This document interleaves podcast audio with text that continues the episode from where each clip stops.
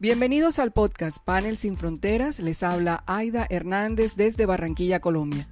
Desde esta esquina hermosa del continente americano donde el río Magdalena desemboca en el Mar Caribe, llegamos justo a este momento de su día para compartir con ustedes personajes y temas de nuestra localidad, entendiendo lo importante que es integrar a nuestra vida la visión local y global. Hoy tenemos con nosotros a José Caparroso, reportero y coeditor transmedia de la revista Forbes Latam.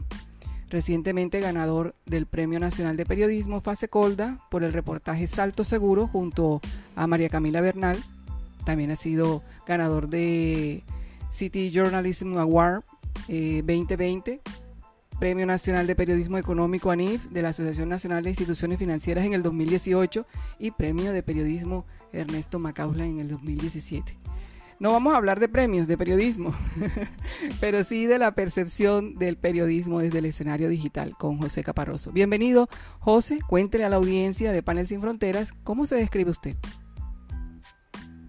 Hola, Aida. Muchísimas gracias por la invitación a este podcast de Panel Sin Fronteras. Yo me describo en dos palabras, ser caribe. Yo me considero un ser que, que sin importar eh, bajo qué temperatura esté, bajo en qué locación esté, si estoy en la montaña, si estoy en el desierto, yo siempre me siento como si estuviera al lado del mar y al lado del río, porque fue donde crecí y, y, a, y a donde debo regresar cada cierto tanto para recargarme. Es como que una necesidad que tengo, entonces por eso me escribo así, como un ser caribe. Mire qué bonito que yo le conozco desde bastante joven y su interés siempre fue eh, viajar, el desplazarse a otras, a otros lugares eh, para conocer y para crecer. Y, y aún así, eh, su conexión está con su tierra natal, en el Caribe. ¿Y qué es lo que más le gusta del Caribe? Yo creo que es la gente. Hay una vibra muy única que tiene la gente caribe que no la he encontrado en ningún otro lugar del mundo. Y con gente caribe no solo me refiero al Caribe colombiano, donde soy, de la ciudad de Barranquilla, sino también con el Gran Caribe. Yo tengo mucha sincronía con la gente de Puerto Rico, con la gente de República Dominicana, eh, con los cubanos, porque creo que, que es ese, esa forma de ver la vida, una vida de colores, eh, desde una perspectiva un poco más alegre que, el resto de la gente. Y en el escenario digital, ¿cómo puede eh, José Caparroso transmitir esos colores que nos menciona, eh, esa calidez propia del ser caribe, siendo eh, siempre este, este escenario como calificado como, como muy frío? La virtualidad siempre ha sido atacada por eso yo trato de, nunca perderlo, pero sabes que a la medida que yo he ido ampliando mi audiencia, al principio uno podría decir que mi audiencia era Barranquilla, después mi audiencia era Colombia, ahora mi, mi alianza es todo el mundo hispanohablante. Entonces, cada vez tengo que hacer un poquito mayor esfuerzo de dejar de, obviamente, ser local para ser global, sí, pero tratar de, ser un poco neutral en algunos aspectos para que todo el mundo me entienda y para que nadie me malinterprete lo que digo. Eh, entonces yo creo que ese es el gran desafío, como mantener ese equilibrio entre mantener, mantenerse neutral para que todo el mundo me entienda, pero a la vez no perder esa calidez que, que lo caracteriza a uno. Que es el ser auténtico. La tecnología... Sí, exactamente. Sí, en, la tecnología sí, siempre ha sido como, como esa, esa herramienta que le permite a uno eh, romper barreras, pero eh, lo importante está en no perder la autenticidad, eh, ser como uno es. ¿Qué, ¿Cómo podría decir, José, que, que usted es? O sea, yo le preguntaba al principio cómo se describe. porque hay, hay características muy propias que solo eh, que solo tiene usted eh, y que puede, que eso es lo que, lo que se transmite a nivel, eh, a nivel digital y esa es prácticamente la, marca de cada cual. ¿Qué es eso que a usted le gusta, lo caracteriza, digamos que lo, lo pone en una posición distinta a los demás? Aida, yo creo que cuando tú interactúas conmigo o cuando yo interactúa con, cuando interactúo contigo, mi diferencia con otras personas o con otros periodistas o con otros líderes de opinión que se arman una personalidad para redes sociales y para digital, la diferencia es que soy yo. O sea, yo nunca cambio mi personalidad cuando, cuando estoy interactuando en canales o en plataformas digitales. Trato de transmitir lo que soy.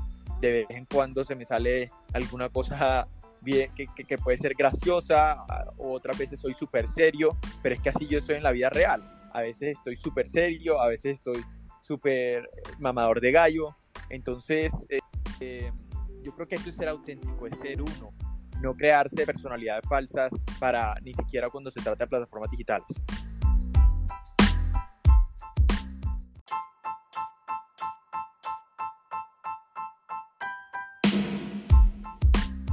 José, vamos a, devolvernos un poquito en el tiempo cuando usted eh, estaba en Barranquilla. Eh, bueno, eso se lo prometí en un comentario por Instagram. Eh, vamos a, tratar de recorrer esos pasos desde cuando usted se proyectaba como periodista en el escenario digital. estaba en Barranquilla y estaba trabajando en redes sociales no lo estaba haciendo en el periodismo todavía. ¿Cómo, eh, qué expectativas tenía usted si hace un, si digamos que voltea hacia atrás, qué expectativas tenía usted y, y qué ha logrado en relación con eso que, que usted soñaba o veía? Hubo un momento, Aida, en el que yo me estaba orientando o proyectando para no trabajar en el periodismo, sinceramente.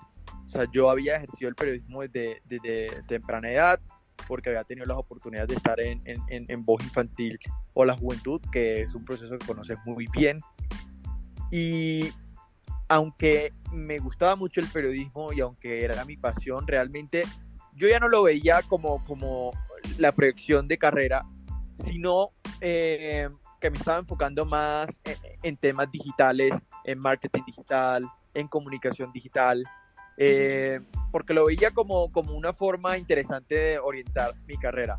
Sentía que para el periodismo era muy difícil entrar, eh, sentía que cada vez había pocos medios, no, no tenía claro los modelos de negocio con los que los medios pensaban sobrevivir en esta nueva era digital. Entonces no me veía ahí. Sin embargo, eh, a mí se me presenta una oportunidad cuando voy saliendo de la universidad de, de, ir a la Escuela de Periodismo del Tiempo en Bogotá y en ese momento empecé a, meterme mucho más en, en, los medios de comunicación, a retomar y a meterme de lleno en el periodismo y desde ahí me he parado. O sea, siempre ha estado la expectativa como que si en algún momento voy a hacer pivot eh, a otra cosa, pero desde entonces siempre se me han presentado oportunidades eh, para seguir haciendo periodismo y un periodismo enfocado desde lo digital. Si yo he permanecido en periodismo por, tantos años, o sea, por más de cinco años, es porque he encontrado la oportunidad de hacerlo entendiendo con claridad cómo se conectan eh, a entornos digitales, cómo logran transacciones en canales digitales, cómo se miden digitalmente, como que ya entendiendo eso y teniendo eso claro, eh, es como lo he podido hacer, porque si no, no hubiera sido posible. Cuando uno ya ha hecho marketing y comunicación digital y ya piensa en números, piensa en engagement, piensa en métricas, uno no, uno tiene otra mentalidad diferente al periodista que antes pues simplemente daba a publicar y se iba al periódico o, o presionaban al aire y se iba por radio o por televisión. Aquí es entender que, las historias que uno hace, pues, y, los contenidos que uno hace van a permanecer ahí y, van a tener vida y, uno puede entender qué alcance tienen. ¿Cuál fue el momento del clic? Siempre hay una historia, una anécdota de, de ese clic en el que usted dijo, no, puedo seguir haciendo periodismo, entendiendo el escenario digital. Bueno, entonces yo me voy a la escuela de periodismo del tiempo yo me voy a la escuela de periodismo del tiempo y el plan era irme solo seis meses. O sea, era una pausa en mi, en mi carrera de marketing y comunicación digital para hacer periodismo seis meses, o sea, para disfrutármelo. E, ese era el plan de irme a la escuela de periodismo del tiempo, que básicamente es entendido como un periodo de prácticas. Estando en el tiempo, yo empiezo a aprender a hacer muchos formatos digitales, a hacer infografías interactivas, a fortalecer video, a hacer podcast. Eh, al mismo tiempo yo hacía televisión, prensa, redes sociales. Eh, por ejemplo, me tocó la cobertura de la visita del Papa Francisco en el equipo de redes sociales. Como que eh, hacer ese tipo de cosas y entender que, que, era mucho más que publicar notas en internet, sino de verdad interactuar multimedia, hacer formatos multimedia y crear el storytelling, como se le dice a, las historias que, que, llevan componentes emocionales, eh, me fui quedando. Entonces, cuando ya se iba a terminar casi la, el periodo de prácticas y yo estaba listo para volverme a Barranquilla, en el tiempo me proponen quedarme en el equipo de política. Eh, la sección política yo diría que es la más histórica en el tiempo, que es uno de los periódicos más tradicionales de Colombia y me pareció una oportunidad de oro, pero con el mismo feeling o con el mismo sentimiento de, de seguir aprovechando un tiempito hacia el periodismo.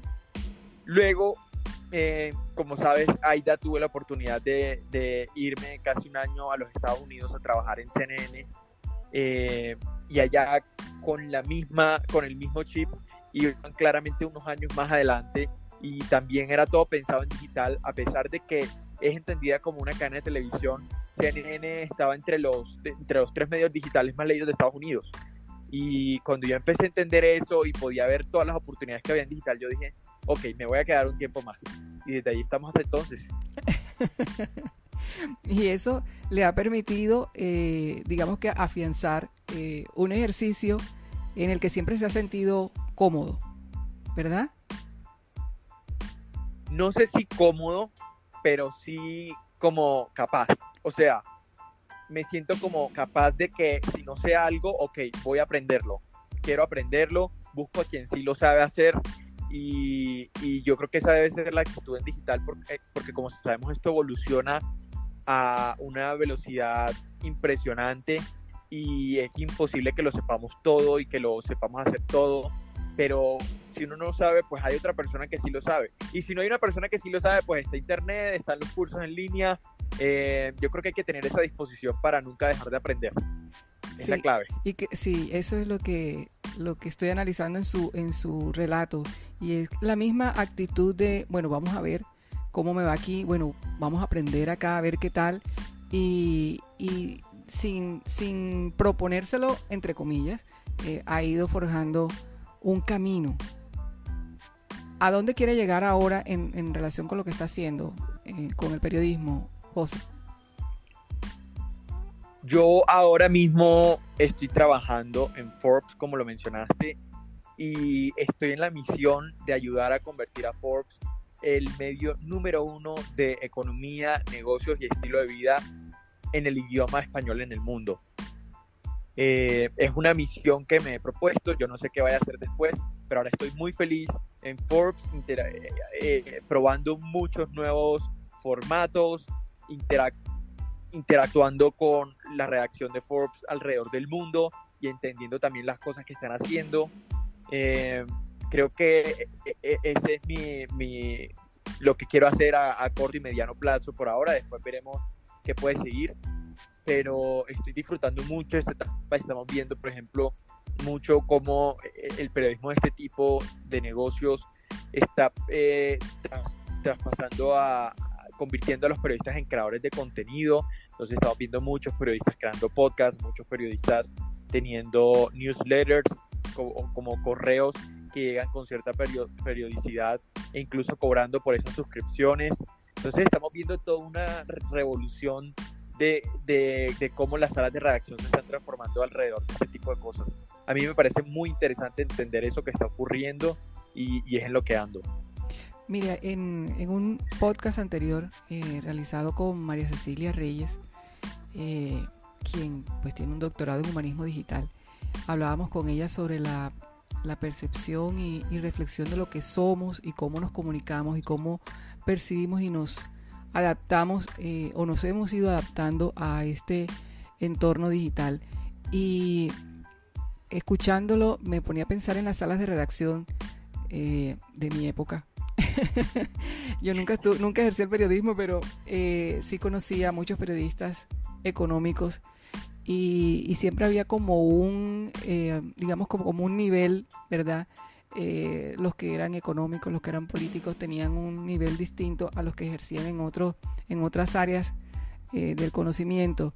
¿Usted siente esa, esa diferencia o, o ya en lo digital eso no se, no se percibe así? No, esto sigue existiendo, Aida. Uno para ejercer eh, periodismo económico, volvemos a lo mismo, uno tiene que tener la disposición de aprender. A veces en política es un poco más fácil porque uno siempre está involucrado en política, la mayoría de la gente que, pasa por la universidad, las discusiones que se dan en las aulas de clase son sobre política, los ejemplos siempre son sobre política, eh, quizás lo más cercano que, los temas de ciudad donde uno vive son relacionados con política. Pero para hacer economía y negocios, uno sí tiene que tener la disposición de aprender, porque es un periodismo un poquito más especializado y por eso es a veces mucho más difícil encontrar este tipo de periodistas, porque es que eh, el ecosistema de los negocios va cambiando a millón, eh, y la economía hay que entender qué influencia tiene en los negocios en la vida diaria de la gente.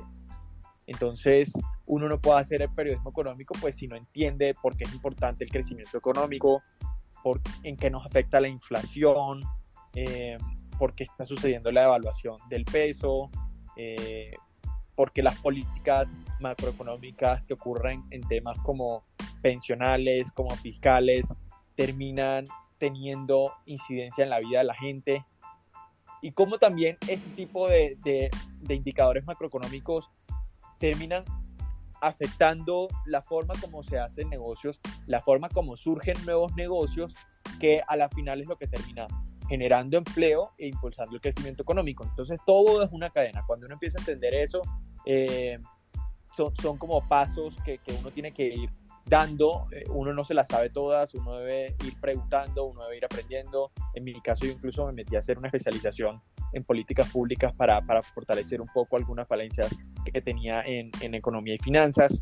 Entonces, eh, definitivamente sí, es algo que, que, seguimos viendo. O sea, si uno no entiende por lo menos lo básico, es muy difícil que uno interactúe con, con la Junta del Banco de la República, con, con, con el director del DANE, con los analistas económicos, con los emprendedores, con los presidentes de las compañías, etcétera. Es, decir, eh, no significa que sea imposible, pero sí hay que tener la disposición para aprender, porque pues sí tiene sus particularidades. Esto es como el periodista deportivo también, ¿no? Eh, quien quiere ser deportivo y, quiere ir a Twitter o, quiere ir a, una página web a escribir o a criticar a los jugadores, pues tiene que aprender bastante antes de, de a dar ese paso, ¿no? Sí, pero generalmente cuando se está en, un salón de clases, eh, los jóvenes pueden entender al, periodismo deportivo porque les agrada, porque es su pasión. Pero cuando se trata de temas económicos, eh, digamos que son de los pocos tocados en salón de clases, en los salones de clases. Tal cual, tal cual. Yo no recuerdo, yo no recuerdo que en una clase de mi universidad esa haya, la economía haya sido un tema, lo cual es grave. O sea, sí hay que prestarle un poco más de atención. Yo no digo que, que se debe dejar de hablar de política, pero sí hay que incluir la economía en, las conversaciones. Claro, eh, y en una, en una ciencia eh, humana como es eh, la comunicación y el periodismo, debe hacerse, más en estos tiempos en los que el negocio del periodismo, porque es un negocio, es un, se da un gana-gana, un servicio de información eh, está cambiando y no podemos seguir en la mentalidad de, eh, de que quedamos en el aire porque se acaba un medio. ¿Usted cómo no, ha, para nada. ¿usted cómo ha eh, percibido es, esa transición que se, han, se ha estado dando en, los dos últimos años, sobre todo? A mí sí me preocupa lo que está sucediendo, sobre todo en las salas de reacción locales.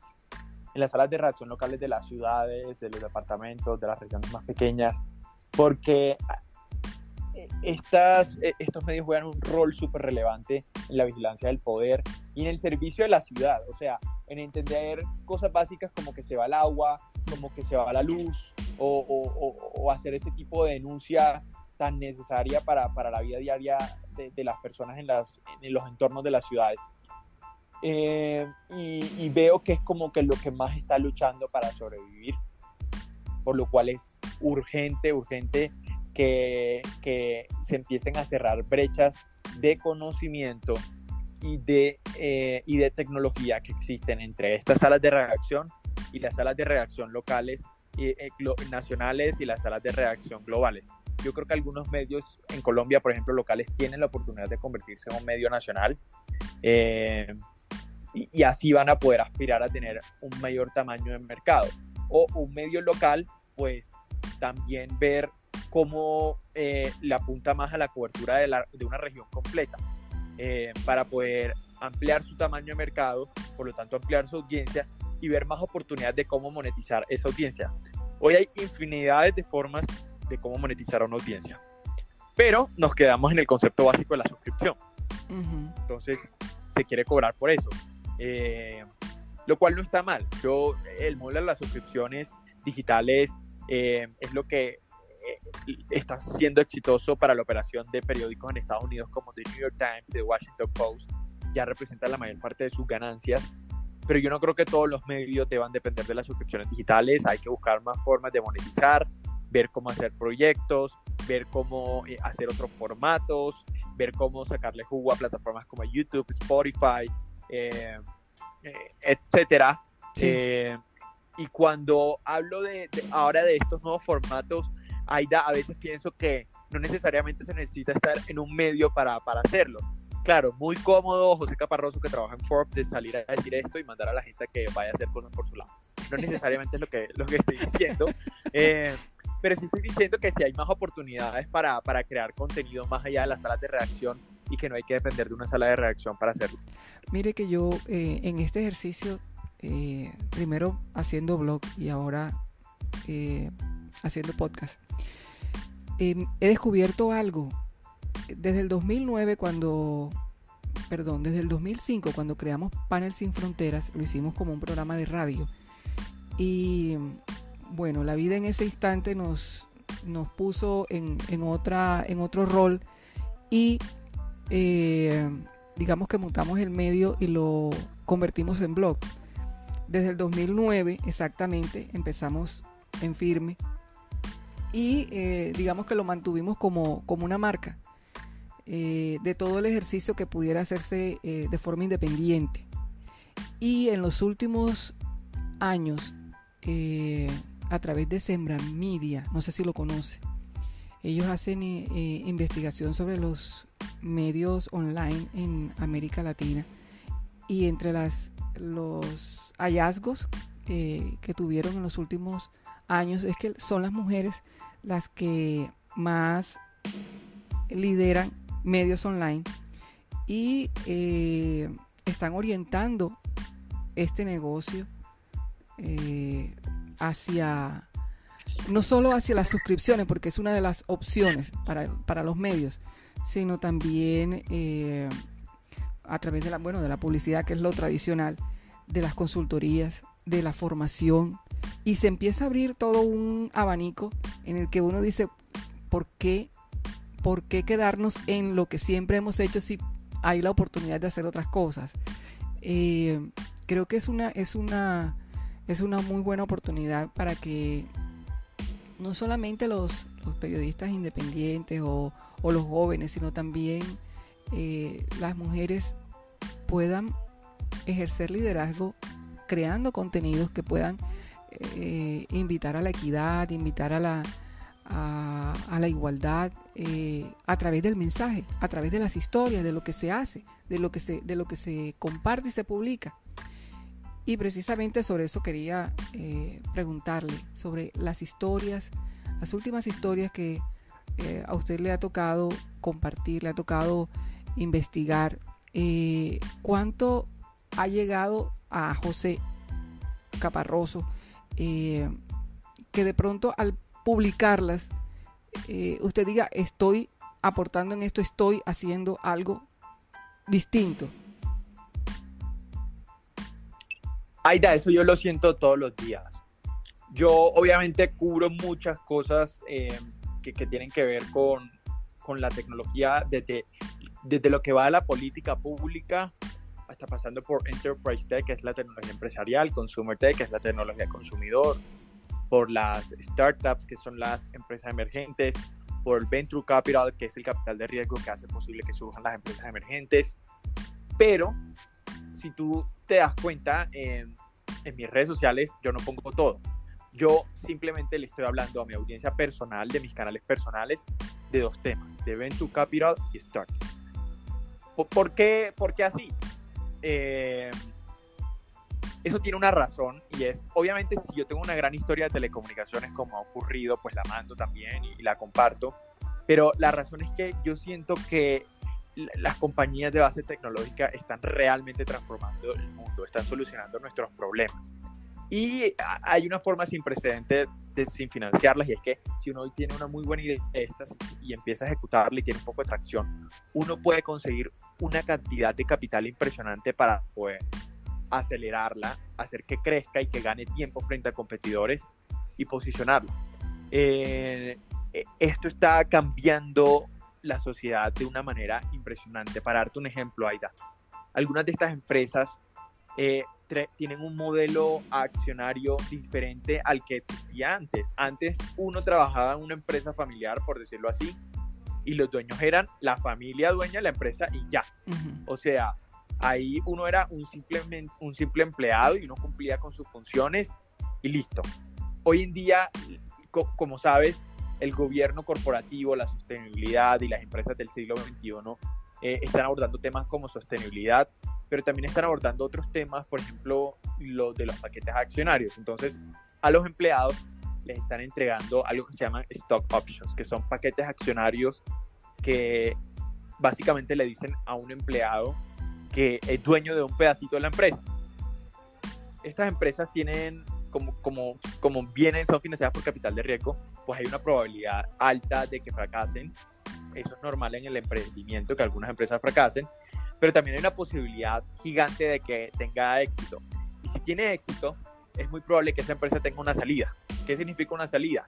Que otra compañía la compre o que salga a la bolsa de valores y, que el público le compre sus acciones. Esto va a crear una liquidez en la sociedad antes nunca, vi, antes nunca vista. Una persona que trabaja en una empresa tecnológica de base tecnológica financiada con capital de riesgo, es posible que logre tener miles de dólares o millones de dólares en sus bolsillos cuando esto ocurra y que si no fuera de otra forma jamás los tuviera porque como sabemos las brechas sociales no lo permitirían. Eh, entonces eso es algo que está generando el emprendimiento y obviamente eso termina siendo un efecto multiplicador en el que esa liquidez que antes se quedaba concentrada en unos cuantos, pues se reparten más empleados, eso hace que, que los empleados eh, se, se, queden en la compañía, eh, no, no, haya tanta rotación, si le ofrecen otra, otro mejor sueldo, pues porque acá tiene propiedad y, y eso está generando un círculo vicioso interesante. Así te podría mencionar 50.000 razones más. Pero esto va a ser un fenómeno que, que, va a cambiar impresionantemente la sociedad de América Latina. Gente que nunca tuvo acceso a, a, a, montos de este tipo de capital lo va a tener y esto va a impactar en muchos aspectos, en financiar a otros emprendedores, en apoyar otras iniciativas, en hacer filantropía, etcétera. O sea, van a ocurrir muchísimas cosas y, y, y, sin mencionar todas las eficiencias que la tecnología está trayendo a, a, a, sectores como el sector financiero.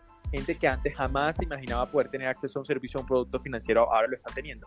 Entonces, es la razón por la que yo me he enfocado en esto y me he enfocado no solo en Colombia, sino en toda América Latina y, y es la razón por la que me gusta y me apasiona tanto este tema. José, ¿y usted está emprendiendo algo? En estos momentos no estoy emprendiendo porque, porque no tengo el tiempo para hacerlo, pero, pero sí, tiene su, en su mente algo. No, entonces, no, no necesariamente en estos momentos, pero soy asesor de varias compañías que, que, están surgiendo, con las cuales obviamente he declarado conflicto de interés en lo que tiene que ver con cobertura, o sea, no tiene que ver una cosa con la otra. Y he empezado a hacer pininos en algo que se llama inversiones ángeles, que eso es algo que no hay otra, e, esa cultura tampoco existe en Latinoamérica, y es que uno puede aportar un poco de capital y, y, cuando uno lo suma entre varias personas, pues es bastante capital para que emprendedores puedan arrancar sus ideas. Eh, es algo que he venido haciendo y que me gusta muchísimo. ¿En qué consiste Inversiones Ángeles? O sea, ¿cómo se traduce eh, a lo más sencillo? Ya tú tienes una idea. Ajá. Y, pero tú para arrancarla necesitas capital. Entonces hay dos formas de financiamiento. Crédito, que es súper difícil y es súper es súper incómodo para cualquier persona. O sea, tú no te quieres endeudar cuando tienes una, una, idea que puede que progrese o que puede que fracase. Pero hay otra forma y es tener inversionistas. Entonces, buscar personas que te apoyen la idea y que tengan también un poquito de participación accionaria en la empresa. Entonces, estos ángeles básicamente saben que están poniendo una inversión que puede que surja o que puede que fracase. O sea, que entiende cómo funciona el capital de riesgo. Eh, y que además asesora y ayuda y entrega contactos, entrega ideas, eh, orienta un poco eh, a, los fundadores. Eh, en eso consiste un, un, inversionista ángel. La gente piensa que solo las personas millonarias o los millonarios pueden hacer inversiones ángeles, pero no. Uno también a veces gasta en otras cosas. Hay gente que quizás quiere comprarse un carro, hay gente que quizás quiere comprarse una casa, pero no sé, algunos millennials que le estamos apuntando a hacer inversiones ángeles. Y quizás ese tipo de cosas llegarán después cuando alguna de estas ideas progresen. Pero por ahora eh, es el enfoque que estoy teniendo. Mire, qué enriquecedora ha sido esta conversación, José. Nada comparado con el, José que conocimos eh, hace unos años en Barranquilla y que realmente le ha sacado bastante provecho a toda la trayectoria que ha logrado.